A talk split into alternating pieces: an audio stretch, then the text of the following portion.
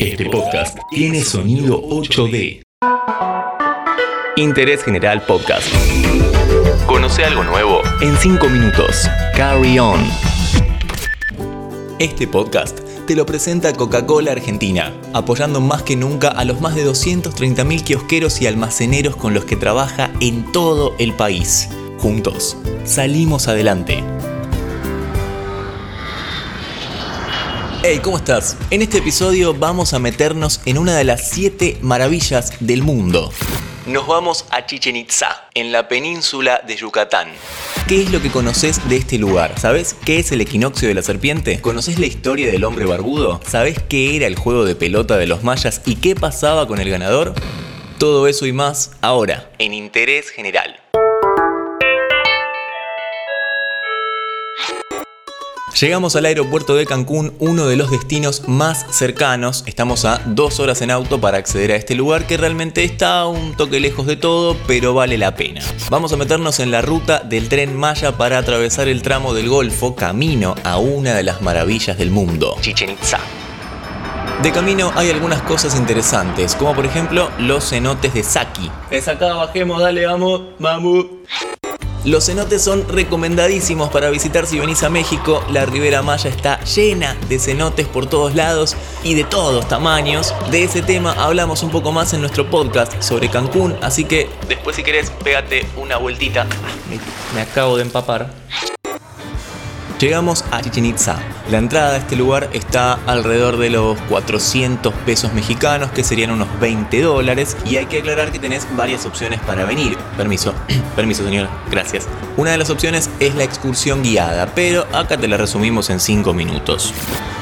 Una de las cosas más llamativas de este lugar es el templo de Kukulcán, una especie de pirámide con punta plana que demuestra los profundos conocimientos de matemática, geografía, acústica y astronomía que los mayas poseían, además del misterio de cómo fue construida, ¿no? A esto se le suma que las últimas investigaciones comprobaron que debajo de la estructura hay un cenote sobre el cual se construyó un primer templo y después fue enterrado y sirvió como base para el templo actual. Sería una especie de mamusca de templos, digamos. Pero esto no es todo porque probablemente existe una construcción subterránea que lleva al cenote sagrado que representa una conexión con el inframundo, donde los mayas rendían ofrendas a los dioses. Obviamente no es parte del recorrido. Por las dudas, no vayamos tampoco, no, no, no, no hace falta, digo. Llegamos al templo de los jaguares, donde jugaban, y jugaban es una forma de decir, al Poctapol, conocido como el gran juego de pelota. Así que para ver de qué se trataba esto, viajemos en el tiempo al año 750.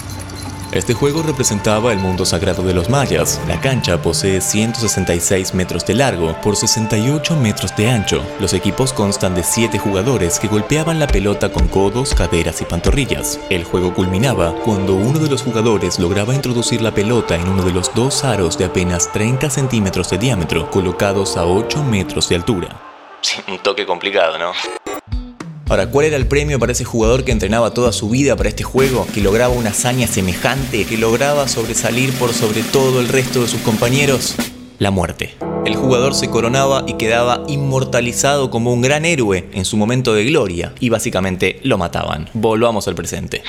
Otro lugar llamativo es el Templo del Hombre Barbudo, un templo construido a un vikingo que, huyendo de su país, llegó hasta ese lugar y al medir casi dos metros y tener un aspecto que los mayas jamás vieron, fue adoptado como un dios y le construyeron un templo para que viva. Tremendo.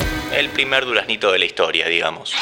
Volvamos al templo de Kukulcán porque vamos a hablar del equinoccio de la serpiente. Ah, para, pero antes te contamos que este podcast te lo presenta Coca-Cola Argentina, apoyando más que nunca a los 230.000 kiosqueros y almaceneros con los que trabaja en todo el país. Porque juntos salimos adelante.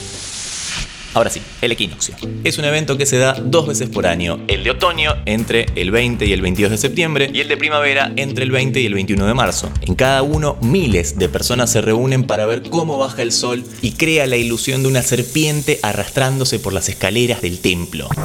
Hoy recorrimos uno de los lugares más llamativos del planeta, nos fuimos a México para conocer Chichen Itza. Obviamente hay mucho más para contar, así que si tenés ganas de saber un poco más, te recomendamos el documental Chichen Itza, Los secretos de la pirámide maya. Interés General Podcast.